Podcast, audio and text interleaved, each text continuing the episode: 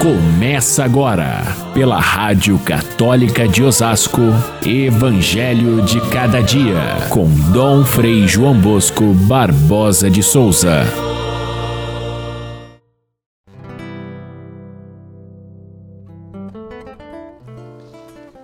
O reino dos céus é como um tesouro escondido no campo. Um homem o encontra e, cheio de alegria, vende todos os seus bens e compra aquele campo. É como um comprador que, de pérolas preciosas. Quando encontra uma pérola de grande valor, ele vai, vende todos os seus bens e compra aquela pérola.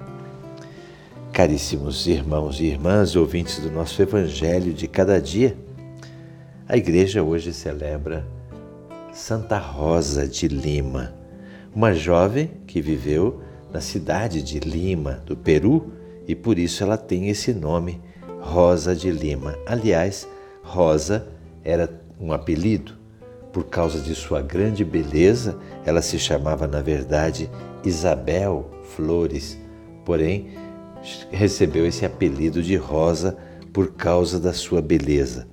Era mestiça e por isso teve grandes dificuldades dentro daquela sociedade que é, olhava para os indígenas, para os nativos de forma discriminatória, mas ela se distinguiu pela sua bondade, pela sua oração, pela maneira como tratava as pessoas sempre com carinho, mesmo quando encontrava desprezo e, sobretudo, pela virtude de enfrentar o sofrimento com, muita, com muito amor a Cristo. E isso fez com que as suas virtudes se tornassem um exemplo dentro do contexto da evangelização nascente no nosso continente é, americano. Portanto, ela se tornou como religiosa terciária dominicana, ela se tornou a padroeira da América Latina, Santa Rosa de Lima.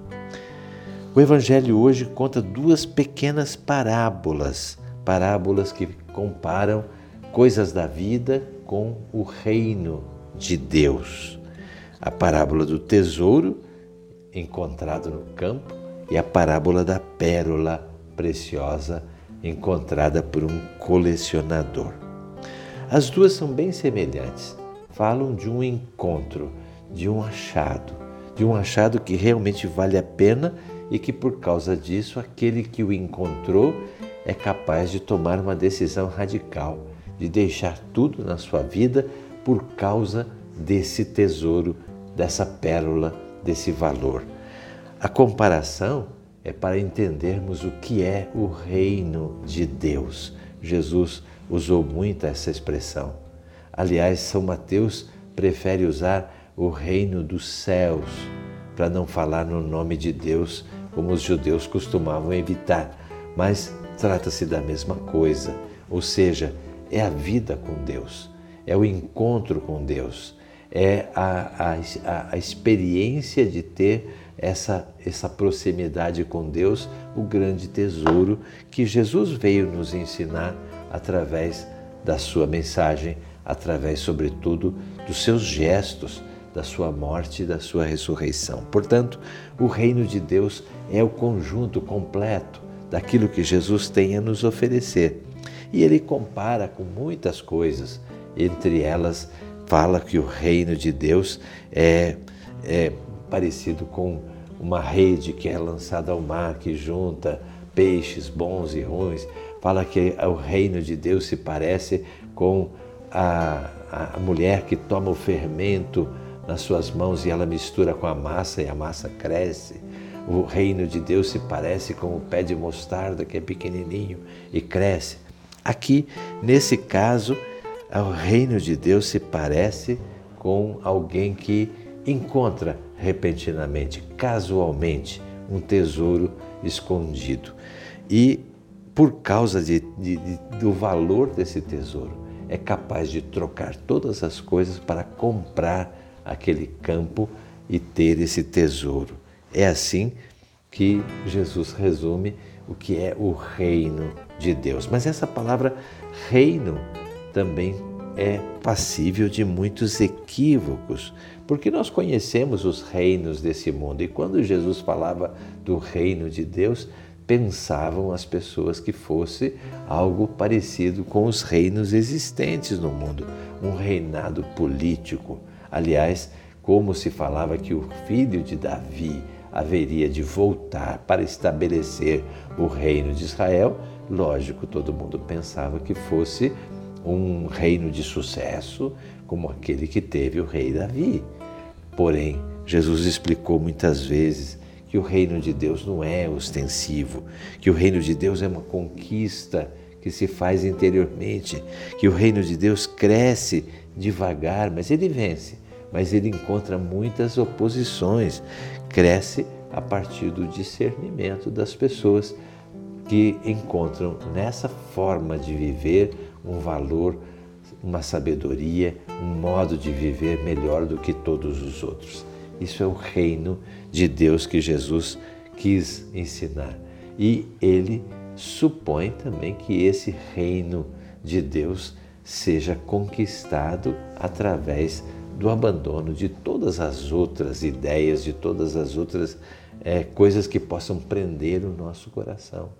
Assim, tanto a história da pérola como a história do tesouro falam desse valor absoluto que tem a vida com Deus, de tal maneira que quando alguém visualiza, quando alguém experimenta, quando alguém encontra, é assim que todas as outras coisas não têm mais o mesmo valor. No caso do, do reino de Deus, essas duas pequenas parábolas tem uma diferença que é interessante, porque numa delas, aquela do tesouro, o encontro é casual. A pessoa nem estava esperando encontrar. Ninguém fica aí andando e olhando para o chão para ver se encontra um tesouro enterrado ali. No entanto, pode acontecer de encontrar. É casual. Nesse caso, a gente tem muitas pessoas que muitas vezes, sem, sem esperar, elas se deparam com uma situação se deparam com uma, uma, um fato da vida, uma, uma coisa acidental, ou então uma pessoa que lhe traz uma mensagem e de repente toca o seu coração. É assim o tesouro colocado diante de nós para que nós possamos abraçá-lo e deixar de lado todas as outras coisas. No caso da pérola, não é casual. O caso era um, de um colecionador que colecionava pérolas preciosas e quando ele encontra uma que é mais preciosa do que as outras, vende tudo e fica com aquela pérola que tem valor absoluto. É assim a vida com Deus. Ela, ela é de tal modo envolvente que é, não se pode é, compartilhar com outros valores desse mundo que sempre serão secundários, sempre serão sem valor algum. Aliás, quem define isso de uma maneira muito é, exata é São Paulo apóstolo. São Paulo foi um exemplo de quem achou esse tesouro de uma maneira é, casual. Casual não, ele perseguia os cristãos, mas quando ele recebe a mensagem de Jesus Cristo, que o derruba no chão e pergunta: Paulo, Saulo, Saulo, por que tu me persegues?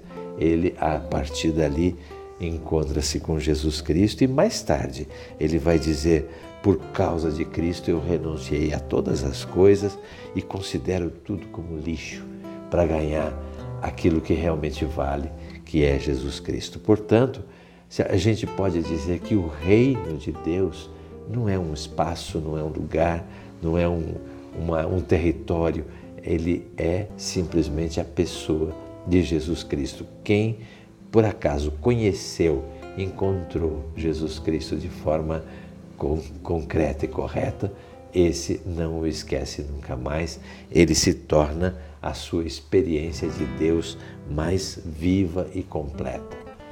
Vamos atrás da pérola. Nós também temos que descobrir um determinado momento da nossa vida esse tesouro para que nós possamos viver plenamente a nossa experiência com Deus. Fiquem todos com Deus. Até amanhã, se Deus quiser.